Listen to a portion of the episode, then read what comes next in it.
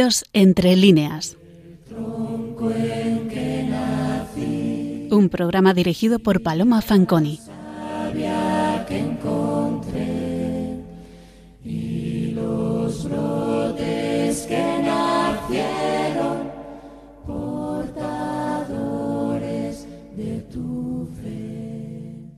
Buenas noches, queridos oyentes de Radio María. Hoy es uno de esos días especiales de nuestro programa porque tenemos en el estudio a María del Pilar Palomo. Como saben ustedes, este espacio lo elaboramos mensualmente entre las dos y soy yo sola la que pone la voz, pero en algunas ocasiones ella se desplaza hasta la emisora y podemos escuchar a hablar de literatura a la primera mujer catedrática de universidad en la materia. Y hoy el programa es especialmente emotivo para ella, porque hemos elegido un escritor singular al que le unió una estrecha amistad, además del reconocimiento por su parte de que fue uno de sus grandes maestros, don Ángel Balbuena. Para introducirles a ustedes en la figura de Balbuena, extraemos algunos datos de su biografía de la página de la Real Academia de la Historia, redactada por Javier Díez de Revenga. Nace en Barcelona el 6 de junio de 1900. Estudió la carrera de Filosofía y Letras en la Universidad de Barcelona. En 1924 fue nombrado profesor ayudante en la Facultad de la Universidad de Madrid. Obtuvo el premio Rivadeneira de licenciatura y realizó su tesis doctoral que publicó en 1924 en Francia sobre los autos sacramentales de Calderón y por la que recibió el premio extraordinario de doctorado y el Fasternat de la Real Academia Española. En tal estudio pone en orden en el amplio campo literario de los autos, define su forma y estructura y establece la definitiva importancia del género en la cultura barroca española. Opositó a cátedras de universidad en diciembre de 1925 y obtuvo la plaza de la sección universitaria de La Laguna en el mismo concurso en el que Jorge Guillén obtuvo la de la Universidad de Murcia. Inició en 1926 sus ediciones calderonianas, convirtiéndose a partir de entonces en uno de los estudiosos de mayor prestigio en el campo del teatro calderoniano y en general de todo el teatro del siglo de oro, al que dedicó artículos publicados en revistas internacionales, ediciones y numerosos estudios. En 1926 también publicó una novela titulada Teófilo, esbozo de una vida, y en 1927 su volumen 2 más 4, Relatos de Misticismo y Ensueño. Casado con Francisca Briones, tuvo cuatro hijos. En el curso 1928-1929, marchó como profesor invitado a la Universidad de Puerto Rico, en Río Piedras, y a su regreso en 1930 obtuvo la cátedra del Instituto de Enseñanza Secundaria Maragall de Barcelona, que no llegó a ocupar, y ese mismo año publicó Literatura Dramática Española, así como su innovador estudio La Poesía Española Contemporánea, que ha sido valorado por la posteridad por ser el primer análisis de conjunto de los poetas de su generación. Pedro Salinas, Jorge Guillén, Gerardo Diego, García Lorca, Vicente Aleixandre, Alberti y Cernuda. En 1931, y nuevamente por oposición, obtuvo la cátedra de la Universidad de Barcelona. En el 33 fue nombrado oficial de la Academia Francesa y durante los cursos 1933 a 1935 permaneció como profesor de español en la Universidad de Cambridge. En 1937 apareció la primera edición de su obra más valiosa y fundamental, La Historia de la Literatura Española, que verá numerosas ediciones hasta 1968, en que se publicó por octava vez. A partir de este momento, Balbuena fue considerado uno de los grandes historiadores de la literatura, al crear una original aportación a la historiografía literaria española basada en la constante relación de las obras literarias con su contexto histórico, artístico y cultural. Tras la Guerra Civil, fue trasladado a la Universidad de Murcia, en la que permaneció hasta 1964. En 1940 había publicado El sentido católico de la literatura española, mientras apareció otra serie de autos sacramentales de Calderón, autor a quien dedicó en 1941 su libro Calderón, su personalidad, su arte dramático, su estilo y sus obras, de quien en 1965 editó el Teatro Doctrinal y Religioso. Pero su dedicación al estudio del teatro no se redujo al siglo XVII, sino al de todas las épocas, especialmente el romanticismo y el teatro de su tiempo. Teatro Moderno Español, publicado en 1944, e Historia del Teatro Español, obra aparecida en 1956, dan cuenta de la dedicación al estudio de la escena española de Balbuena Prat. De 1939 es su primer libro de poesía, Dios sobre la muerte, y en 1954 apareció su segunda obra poética, Abrazo de Sombras. Durante estos años dio cursos en universidades norteamericanas. Su labor editorial en estas décadas es de una gran intensidad, ya que en diversas editoriales nacionales dio a conocer ediciones de grandes escritores del siglo de oro, Mirada Mescua, Cubillo de Aragón, Vélez de Levara, Lope de Vega, Ruiz de Alarcón, Zaya Sotomayor, Polo de Medina y las obras completas de Cervantes, además de la más importante colección en aquellos años de la novela picaresca española. También publicó trabajos en diversas revistas sobre Garcilaso de la Vega, sobre don Álvaro la Fuerza del Sino del Duque de Rivas, sobre Tirso de Molina, Lope de Vega y escritores del siglo XX como Vicente Medina, Azorín, o épocas y tendencias como el modernismo y la generación del 98.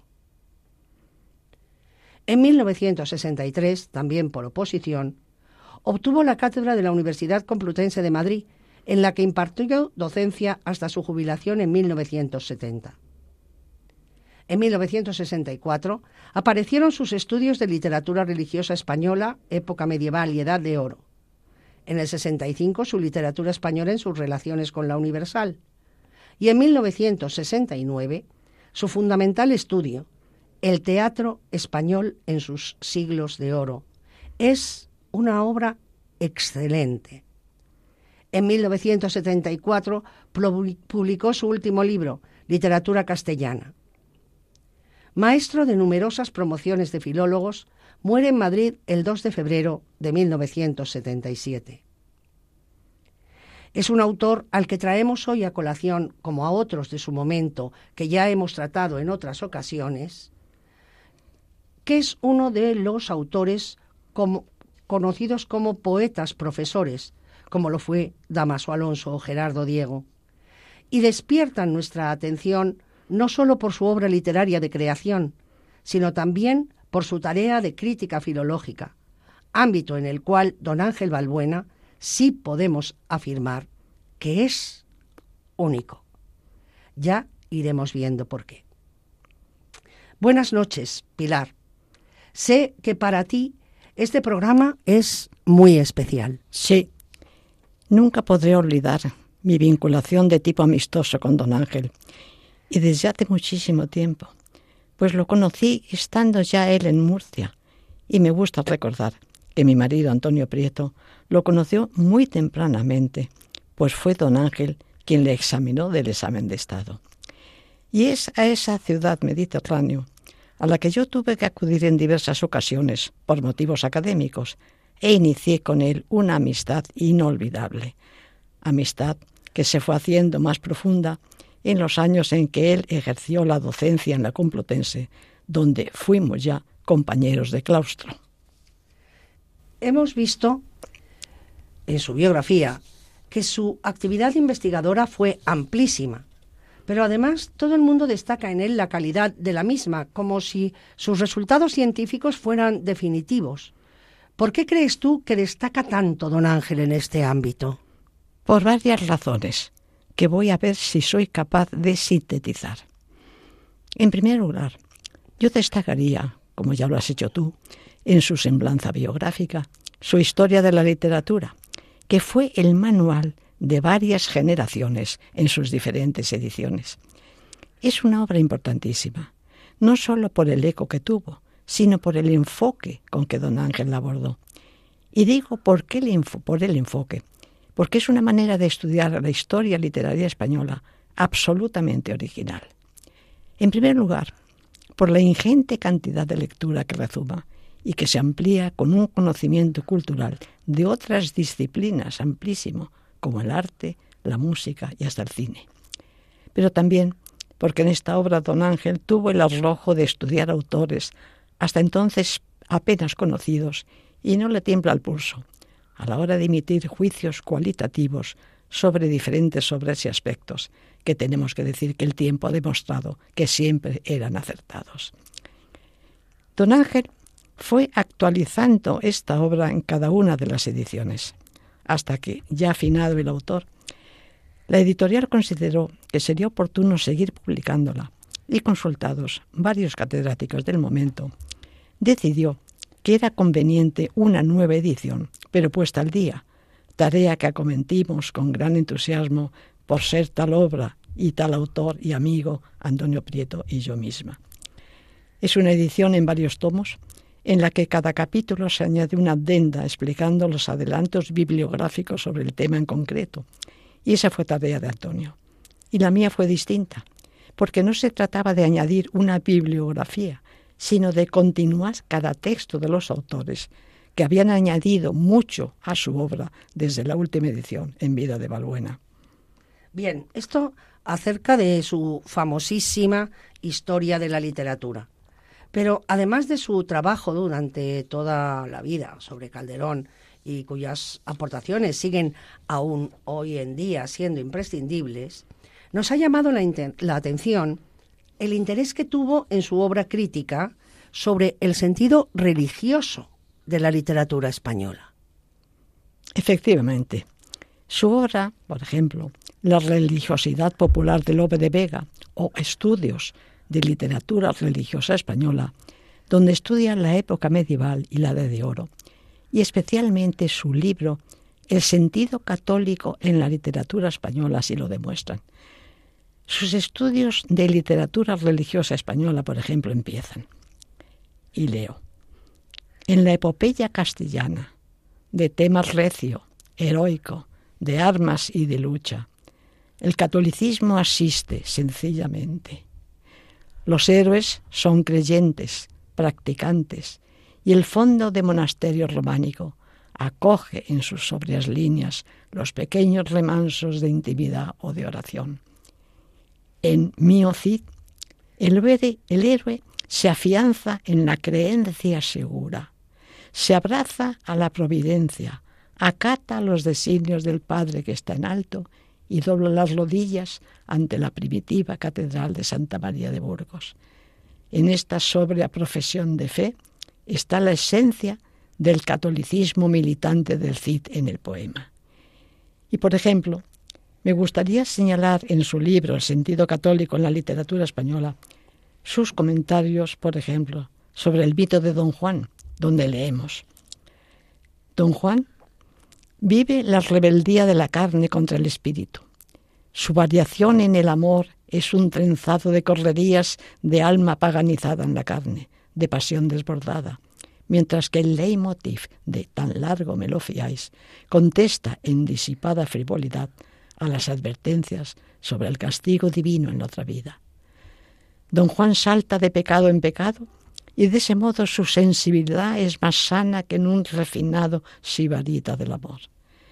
Los pies voladores de los caballos del burlador corren y corren dejando lejos la mujer burlada y disipando en dinamismo la torpeza, la fijación de la lujuria en el pensamiento. El don Juan de Tirso es un mujeriego al ras de piel, no un perverso de amor ilícito. Es el calavera español, con garbo andaluz de ostentación de conquistas, con aire de espadachín y con dejos de higaldía, cuando no entre por medio la mujer. Su concepto de la vida es el pecador, pero no el descreído, como su sucesor, el Molière. La condenación está lejos, pero no deja de creer en ella. Y he elegido de momento estos dos textos, porque el que habla del Cid declara manifiestamente cómo el primer gran héroe de la literatura española se adhiere incondicionalmente a la religiosidad del catolicismo. Y es más, esa doctrina hace de él lo que es lo que es como le pasa al gran bellaco de nuestras letras, don Juan Tenorio, que en Tirso es absolutamente inconcebible sin el principio católico de la condenación del alma. Verdaderamente la inquietud religiosa de Balbuena está presente en su obra crítica también, pero lo que sí es significativo es que como antólogo, la única antología diversa que realizó la hizo sobre eh, poesía sacra española. Efectivamente. Y es importante destacar en ella, aparte de los grandes autores ya esperados, como Lope, Quevedo, Calderón, etc., que incluya en ella autores coetáneos a él, como Unamuno, Manuel Machado, Gerardo Diego, Luis Rosales, Panero, y curiosamente termina la obra con cuatro poemas del propio Ángel Balbuena Prat. ¿Y por qué crees que es esto? Porque fue un perfecto creyente, con una profunda formación teológica, defensor a ultranza del conocimiento del latín lengua que leía con fluidez y en la que está escrita gran parte de la escolástica europea. En ese sentido, voy a contar una anécdota que creo que es algo gracioso.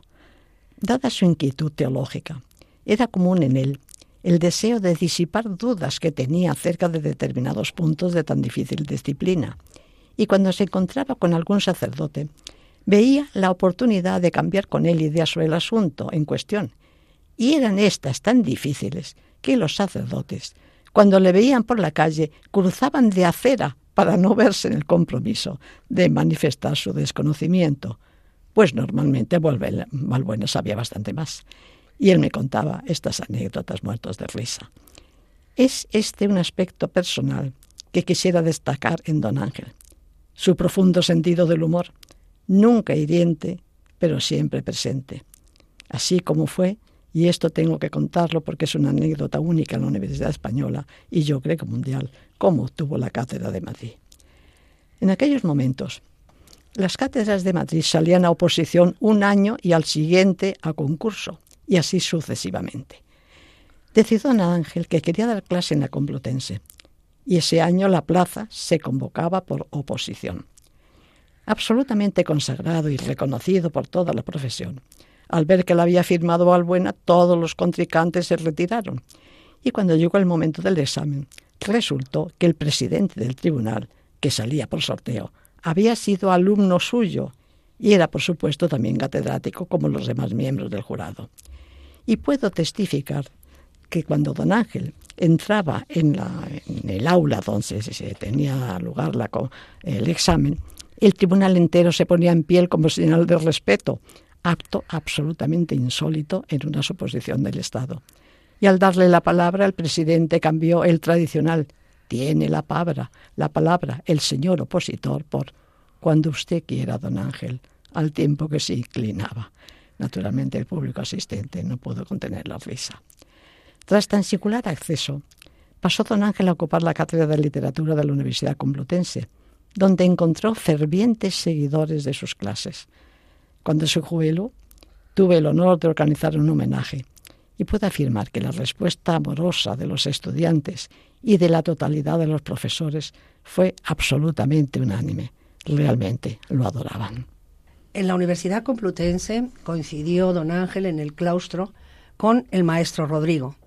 Escuchamos, pues, una parte del adagio del concierto de Aranjuez interpretada por el propio compositor.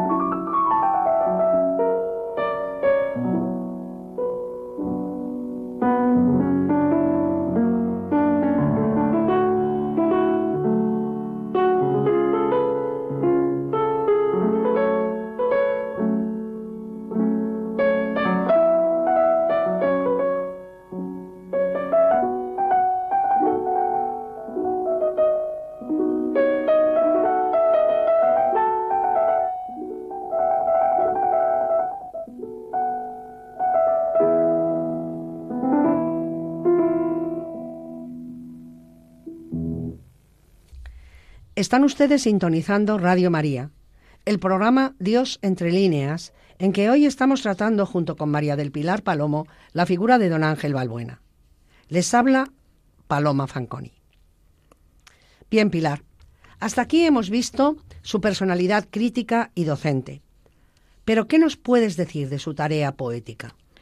La que más nos interesa es la que compila en su libro llamado Dios sobre la muerte, publicado en 1969, que se subtitula Soliloquio a través de una vida, 1914-1939.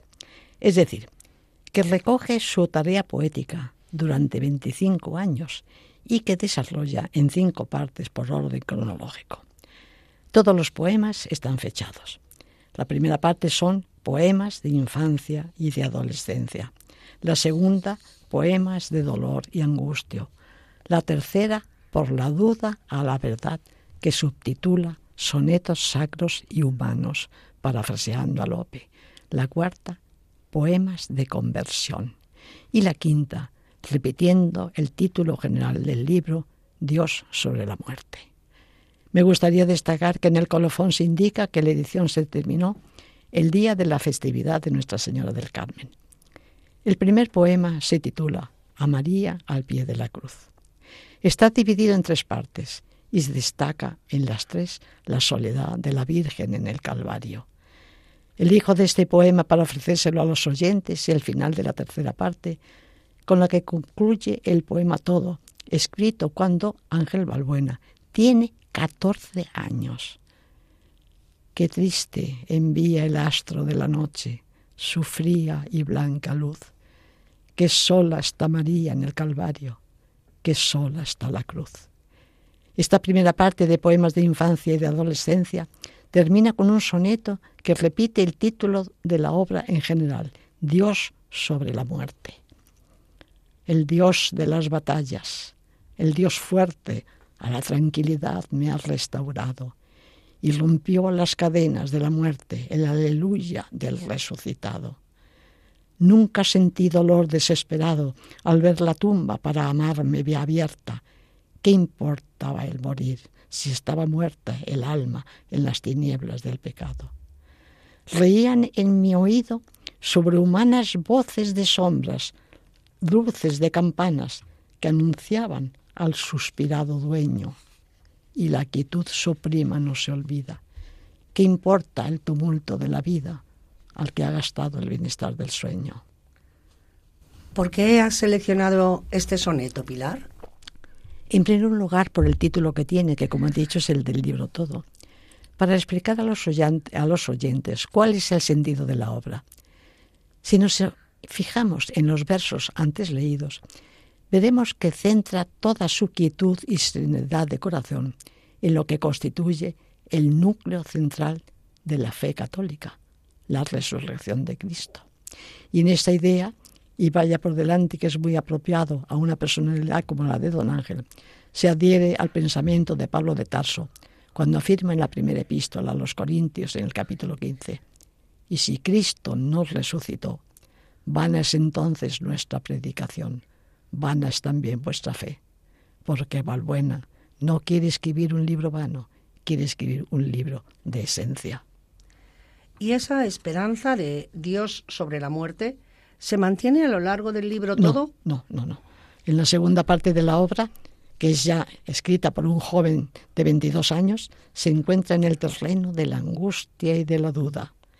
Y el primer poema de esta segunda parte titulado Mística ya expresa la tristeza de esa duda.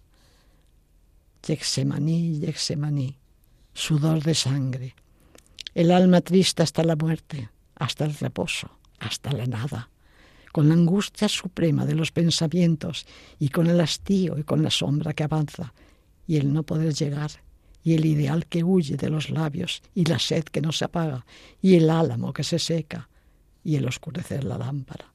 Jesús de Nazaret, yo sufro como tú entre las ruinas de una Jerusalén ingrata, con el estreñimiento de las vacilaciones y el dolor de no alcanzar lo que se ama, y entre lirios y azucenas marchitas, y entre las catedrales derrumbadas, y siempre en la agonía. Triste hasta la muerte está mi alma. Consuélame con tus heridas y con tu sangre y con tus llagas y oiga yo tu palabra de luces y sea redimida mi alma. Hermano Jesucristo, que supiste de amores y de inquietudes y de desesperanzas, desde el Yexemaní de mis dudas te imploro, triste hasta la muerte el alma. Este primer poema, de los llamados poemas de dolor y angustia, es absolutamente representativo. Para abrir el apartado que incluye, no olvidemos la palabra angustia, se acoge Valbuena al momento que sabemos que fue el más angustioso del paso de Jesucristo sobre la tierra, Yexemaní. Y se identifica y se hermana con Jesús de Nazaret. Yo sufro como tú. Es un poema de duda, pero no de descreimiento. De hecho, en esa fraternidad fraternidad con Jesucristo. Lo que hace es una oración, como la hizo el Señor al Padre en el huerto. Si es posible, aparta de mi cáliz, pero no se haga mi voluntad, sino la tuya, relata San Mateo. Entonces llegó con ellos a un lugar que se llama Gebsemaní y dijo a sus discípulos, sentaos aquí, entre tanto voy allí y oro. Y tomando a Pedro y a los dos hijos de Zebedeo, comenzó a entristecerse y angustiarse en gran manera. Entonces Jesús les dijo, mi alma, mi alma está muy triste hasta la muerte, y quedaos aquí y velad conmigo. Yendo un poco adelante, se postró sobre su rostro orando y diciendo, Padre mío, si es posible, pase de mí este cáliz, pero no sea como yo quiero, sino como tú. Es Lucas, que en el capítulo 22 nos da el dato el más importante del momento, cuando dice, era su sudor como grandes gotas de sangre que caían hasta la tierra. Hasta aquí la segunda parte del libro. Pero en la tercera hay un nuevo giro, ¿no? Sí, hay un giro enorme, porque la tercera parte se titula Por la duda a la verdad. Hay en esta parte diez poemas bajo el título general de Sonetos Sacros y Humanos, el primero de los cuales es una petición a Dios de llegar a la verdad. Yo quisiera volver a tus altares, lleno de llanto y contrición, Dios mío, como el puerto, al puerto feliz llega el navío, deshecho en el estruendo de los mares. Llorar en las cenizas de mis lares, dar vida y fuego a mi cerebro frío. Aún espero vencer mi desvarío, Señor inmenso, como tú me ampares. Dios sin orla de luto y de dolores, alboreando luces de la nada. Dios que vive de júbilo y de amores, volveré a ti, que el alma atribulada te adivina en las sombras y en las flores. Oye tu voz y siente tu mirada. Es un soneto de conversión, como vemos el navío, que es su alma, llega al puerto, que es Dios, deshecho por la vida, por el dolor, por las dudas, y ese desvarío, esa locura que le ha desasogado tanto, sabe que puede vencerla con la ayuda de Dios, Señor inmenso, como tú me ampares. Dad fuego a mi cerebro frío, pues es la mente, no el corazón lo que le aparta de Dios. Es el raciocinio desmesurado que le ha invadido, frío, sin calor, sin amor. Es el Dios vivo, el que sigue vivo, no el que sufrió en un pasado, en la pasión, como hemos visto en el poema anterior con la angustia de Getsemaní, sino el Dios de ahora, el eterno, el que ya no sufre, el que está en el cielo, resucitado, sin su luto, sin dolores, ese Dios omnipotente que alorea luces de la nada y cuya alegría descansa en el amor. A ese Dios volverá el poeta, y volverá en la belleza de lo creado. Le oye, luego sigue su palabra y se sabe, se sabe mirado por él, cuidado, querido. Y sin embargo, a esta verdad llega por la duda, como expresa en el soneto 5 que les leo. Yo te busco, Señor, sin encontrarte. Como sufre en la estapa, estepa de la vida el alma que angustiada y dolorida no tiene más anhelo que abrazarte. ¿En qué luz, en qué sombra o en qué parte del abismo te escondes? que perdida vaga el alma en su senda sin salida, desvelada y ansiosa por amarte. No existes y tu voz es un engaño, y se rompen las fibras del salterio al contemplar mi horrible desengaño. ¿Es el mundo un vacío cementerio? No puede ser verdad mi eterno daño. Existe Dios de luz y de misterio. El subtítulo de estos diez sonetos de los que nos hablas, sonetos sacros y humanos, recuerdan un poco a Lope, ¿no? que escribió dos eh, libros titulados Rimas Sacras y Rimas Humanas. Y no solo en el título, sino también en la forma y contenido de algunos de ellos. Por ejemplo, el segundo que dice así.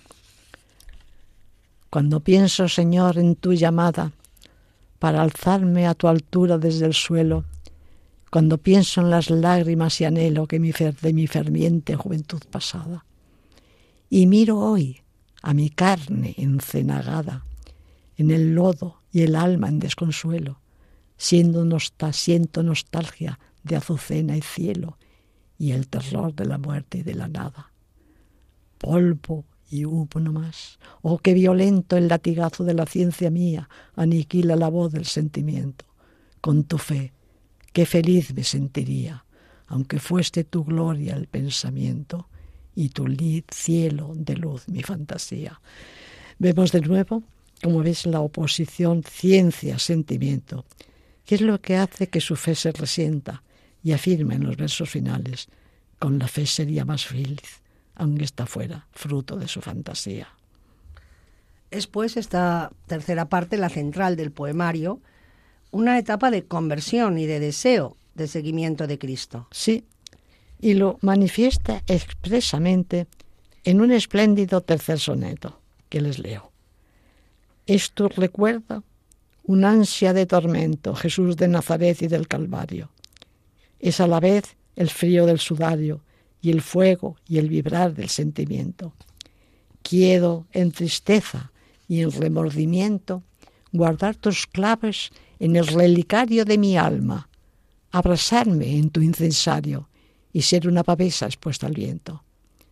Esta es mi profesión de amor cristiano, que hago con mente clara y pecho firme en las hondas entrañas de lo humano. A tu mirada quiero convertirme, Dios de mi juventud, mi eterno hermano, engravado en la cruz por redimirme. Es como ven ustedes, un soneto adecuadísimo para el tiempo litúrgico en que nos encontramos en Cuaresma. Y hay dos versos que quisiera destacar. Esta es mi profesión de amor cristiano que hago con mente clara y pecho firme, porque son muy significativos de la determinación de su propósito. Y a lo que quiero convertirme debe ser a tu mirada, a saberte mirado por ti, que lo hemos visto ya en un soneto anterior, cuidado por ti, aparado por ti, que como hermano me llevas al Padre a través de la cruz. El lema que encabeza uno de los poemas del libro es He de alejarme de tu imperio, oh reina, oh diosa, déjame partir, del Tannhauser de Wagner.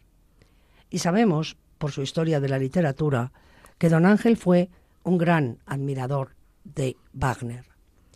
Escuchamos a continuación el coro de los peregrinos del Tannhauser, cuya letra les traducimos antes para poder disfrutarla mejor. Dice así.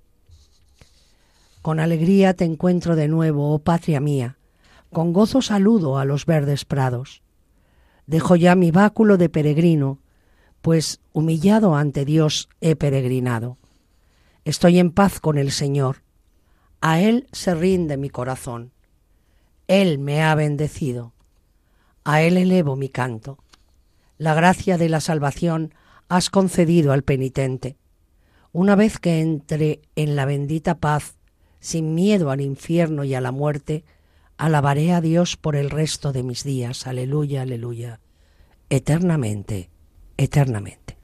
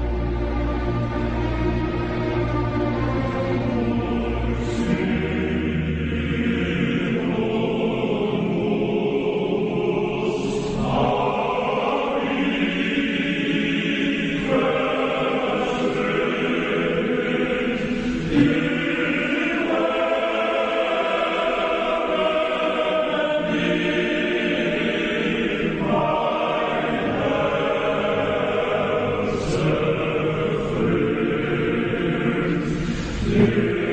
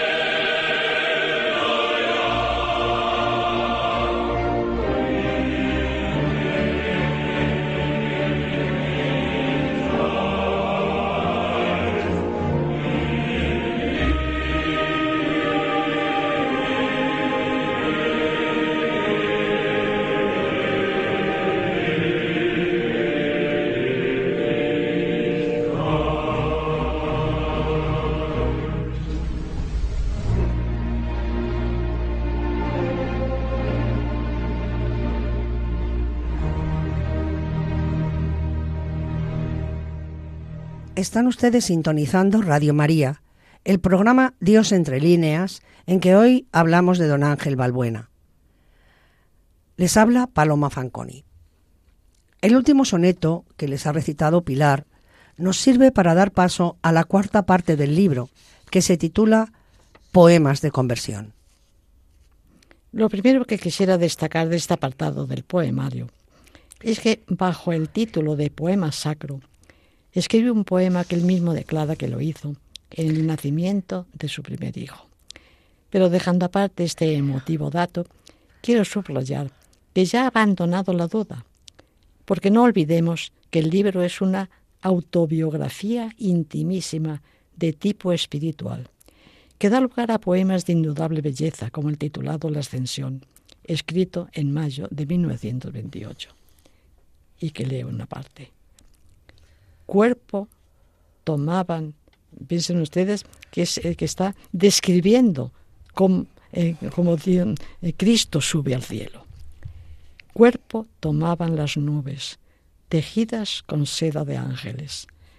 Remolinos de trompetas despedazaban la tarde. Vísperas de plata y verde en el álamo y el sauce. Arriba, trono de oro, forjan estrellas y mármoles. La espera ríe en los goznes de las puertas eternales. Poco a poco, una caricia es la fina piel del aire. Llama que sube en deliquio, roce de plumas de ave. Blanca, blanca, leve túnica, nadaba en inmensidades. Caballos de blancas crines vuelan en góticas naves. Príncipes de lanzas áureas y dorados estandartes abrirán de par en par las moradas celestiales. Parteluces y vidrieras lanzan a volar la tarde figura diáfana asciende, sin remos y sin cristales, como línea que cifrada sola cúspides y valles. La suavidad del aliento flotaba pura en el aire. Es como vemos un poema que traslada la belleza de la ascensión a una transformación de toda la naturaleza, como nos señalan los últimos versos, es decir, toda la naturaleza, cambia por el hálito que va dejando la ascensión sobre la tierra. Es muy lograda, por ejemplo, la personificación de la espera, es decir, cómo están esperando que llegue Cristo al cielo. En los versos, la espera ríe en los goznes de las puertas eternales. Y me gustaría destacar que contrasta este verso con los famosos versos de Fray Luis de León a la ascensión, que señala qué tristes y qué solos ahí nos dejas. Pues la perspectiva cambia. No es la visión de los hombres abandonados lo que cantaba el bueno, sino el gozo del cielo al recibirle. Es una visión mucho más trascendente, mucho más de ciudadanos del cielo que diría San Pablo. Y desde luego con un mundo en que las criaturas gozan por el triunfo de Cristo y su encuentro definitivo y asentamiento junto al Padre, la suavidad del aliento flotaba pura en el aire. Hemos llegado al final del poemario. Sí, la quinta y última parte repite el título general de la obra, Dios sobre la muerte. Recoge poemas muy doloridos sobre la división de los españoles que en ese momento estaban en guerra entre sí. Algunos poemas los escribe desde Inglaterra, en Londres y Cambridge, otros en tierra de España, pero en esto que se titula Sonetos Sacros y Humanos, nunca abandona el sentido ya adquirido de la realidad de su conversión, como titula uno de los sonetos, llamado así Conversión. Es suavidad de gracia recobrada en la presencia de tu blanco velo, que roce de alas de ángeles del cielo en el vivo frescor de madrugada. Qué cima de aire puro, qué lanzada de luz, qué ímpetu santo, qué consuelo de fe y amor contra duda y recelo al romper las tinieblas de la nada. Morado de tu altar, cándidos cirios, línea de recortada teología, abrasado carmín de los martirios. qué niña al recobrarte, oh alma mía, en juego de violines y delirios, en un pliego de manto de María. He querido reproducir este soneto de entre los poemas de la última parte, porque como habrán observado los oyentes, es ya un poema de plenitud. Quiero decir que la conversión aquí ya no está en proceso, como en la parte anterior, sino que es ya un resultado. Es, podríamos decir, un aspecto perfecto, no durativo, sino ya consumado, que tras la duda y el recero de la parte central, que recordemos era la tercera, y tras el movimiento de vuelta a la verdad, que es la cuarta, nos encontramos ahora con un resultado, y en él, en este resultado, y quiero incidir en ello, es en el que triunfa la fe y el amor contra la nada, y el poeta recobra la devoción que tenía su alma cuando era niño, cuando empezó el poenario con 14 años, y en ambas ocasiones es, hay que resaltar, la presencia central es la Virgen María. Es bonita la idea. Allí donde está la Virgen todo es bello, es niño, es consolador, es prístino. El poemario cultiva, culmina con un larguísimo poema que titula Mi nueva letanía mariana, con el poema A María al pie de la cruz. Había empezado el libro años atrás, ahora con mi nueva letanía mariana, escrito en junio de 1939 en la fiesta del Purísimo Corazón de María, termina el poemario que culmina así. Espadas y rosas, lutos y apoteosis, mundos en ruedas y espíritus en vuelo. María, azul de anunciación y negro de calvario mayo de florecer, viernes santo de lágrimas, dolor y amor supremos, ruega por mí. Escribió don Ángel Balbuena algún libro religioso más, pero hoy nos hemos centrado solo en el primero, Dios sobre la muerte, que finaliza, como hemos visto, pidiendo la intercesión de la Virgen. Este gran intelectual parece que se desnuda ante la figura de la Virgen María, que le desmorona afectivamente. ¿Qué rasgos de su personalidad destacarías para finalizar el programa eh, de don Ángel Balbuena para nuestros oyentes, Pilar? Bueno, verdaderamente era un hombre peculiar. Era un espíritu libre, despojado de todo lo que supiera, supusiera vanidad ni respetos humanos. Jamás atacó a nadie. Su sensibilidad artística en todos los terrenos fue extraordinaria y uno de sus grandes amores fue la literatura, que siguió emocionándole hasta los últimos momentos de su vida y a la que le dedicó tiempo, ganas y esfuerzo. Supo comunicar como podos, como pocos esta pasión, y generosamente daba clases magistrales improvisadas en cualquier tertulia. Era desde luego un gran conversador, divertido e ingenioso, pero sobre todo si tuviera que destacar algo de su personalidad, diría, parafraseando a Antonio Machado, que fue un hombre en el buen sentido de la palabra bueno. Muchas gracias, Pilar.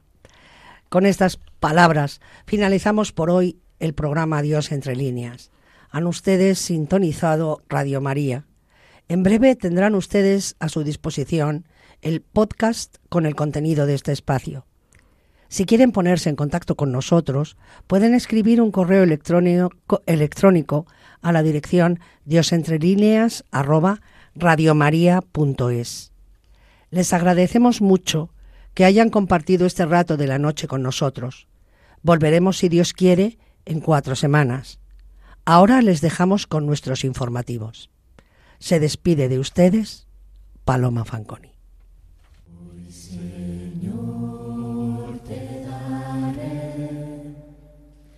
Las gracias por mi vivir, por la tierra y mis amigos, porque siempre fui feliz. Dios entre líneas.